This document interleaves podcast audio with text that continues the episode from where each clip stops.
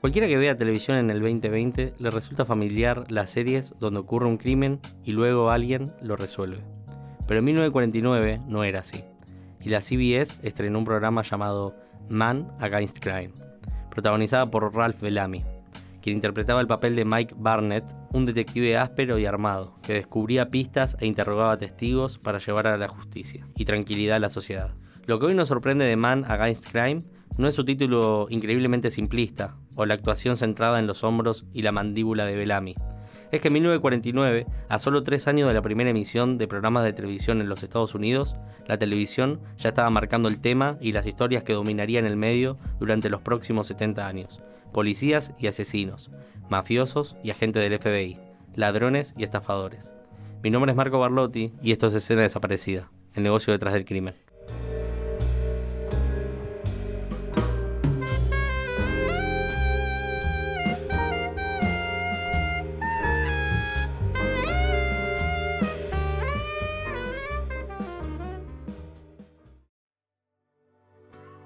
A pesar de intentar nuevos giros, todos caen en la misma receta. Repasémosla. Un gran elenco de agentes del orden, generalmente detectives de homicidios, que trabajan en una gran ciudad como Los Ángeles o Nueva York. Los personajes incluyen un detective presentado como el chico malo, que no sigue las reglas, pero al fin y al cabo las termina siguiendo. La oficial mujer que busca probarse a sí misma, la tecnología tan avanzada como la trama lo requiera. La primera persona de la que sospechan casi siempre es inocente el asesino real es siempre alguien que vimos antes, generalmente un testigo completamente inocente. El asesino es llevado a la cárcel y los últimos cinco minutos del episodio los dedicamos a desarrollar a nuestros personajes. Mucho alcoholismo, charlas emocionales sobre el dolor, la vida y el mal. Mezclalo y repetilo durante 10 temporadas. Pero aunque los procedimientos policiales sean tan repetitivos, estos programas se han convertido en un elemento básico de la cultura, y algo que los productores saben. Blue Blood por ejemplo, ha entrado en su novena temporada y solo en Estados Unidos atrae un promedio de 8 millones de espectadores cada semana. En su decimocuarta temporada, Criminal Minds funciona con un elenco casi completamente nuevo y aún logra acumular 4 millones de espectadores. Como sociedad tenemos una profunda fascinación por el crimen. Aparte de las infracciones de tránsito o algunas decisiones tontas, nuestras pantallas de televisión son lo más cerca que muchos de nosotros estaremos de ver lo que sucede cuando se inflige la ley. Los procedimientos policiales nos dan una idea del oscuro mundo criminal, así como de los oficiales que protegen sin miedo el bienestar público. Para mantenernos en pantalla, la representación del lado oscuro de la humanidad es a menudo poco realista y muy glamorosa. Millones de personas no se sentarían a ver CSI si todo lo que hicieran los personajes fueran recibir multa de tráfico y resolver algunas peleas de algún bar. En estos programas cada crimen es diferente y cada asesino tiene un motivo específico. Está la novia celosa que mata a su novio infiel o el hombre que asesina al compañero de trabajo porque lo encontró malversando fondos. Estos crímenes despiertan nuestro interés, pero también provocan regularmente preguntas como ¿qué hubiera hecho yo en ese lugar? ¿Habría llamado a la policía o habría escondido el cuerpo en el callejón? Dado que es probable que ninguno de nosotros tenga que responder estas preguntas en la vida real, es divertido fingir. Cuando hay crímenes más atroces en pantallas como homicidios despiadados y agresión sexual, nos complace ver cómo atrapan a los delincuentes, Pase lo que pase, siempre se hace justicia. Incluso si no es realista, los procedimientos policiales satisfacen nuestra fascinación por los criminales y las fuerzas del orden de una manera que otros programas de televisión no logran. Aunque antes detallaba la previsibilidad de estos programas de televisión, esta es también una de las razones por las que logran atraer a tanta gente. El mundo de los procedimientos policiales puede estar plagado de asesinos en serie y organizaciones terroristas, pero también es un mundo donde siempre se hace justicia. Las cosas son simples, blanco y negro, policías y criminales, buenos y malos. El sistema de justicia realmente hace lo que se supone que debe hacer, y los agentes del FBI y los oficiales de policía siempre discuten. Y si es demasiada burocracia, siempre tenemos al detective chico malo, dispuesto a romper las reglas en nombre de la justicia, y de poder avanzar con la trama, obviamente.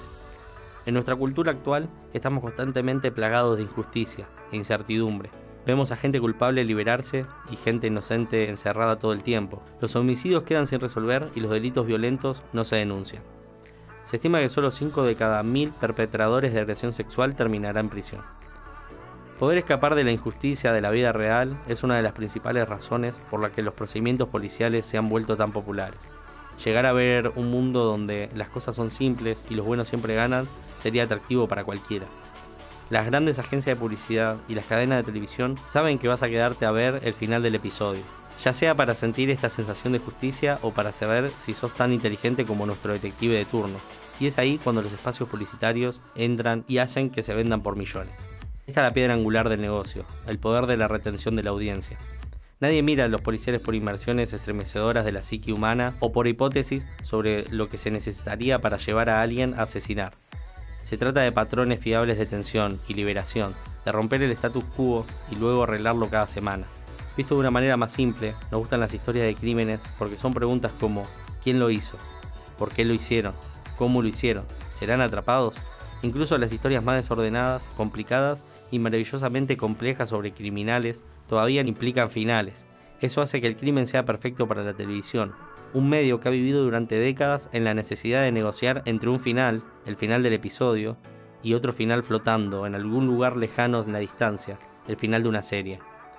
Si Man Against Crime es el título que mejor representa el género, la otra serie de 1949, Stand by Crimes, sin duda es el título que mejor explica el atractivo del género.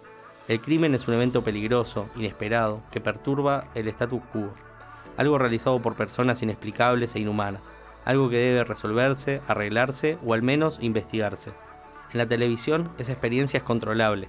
Si nos quedamos quietos y esperamos, aparecerá un crimen en un momento predecible, vendrá empaquetado y con una solución. Activar y desactivar el crimen se siente poderoso y relajante.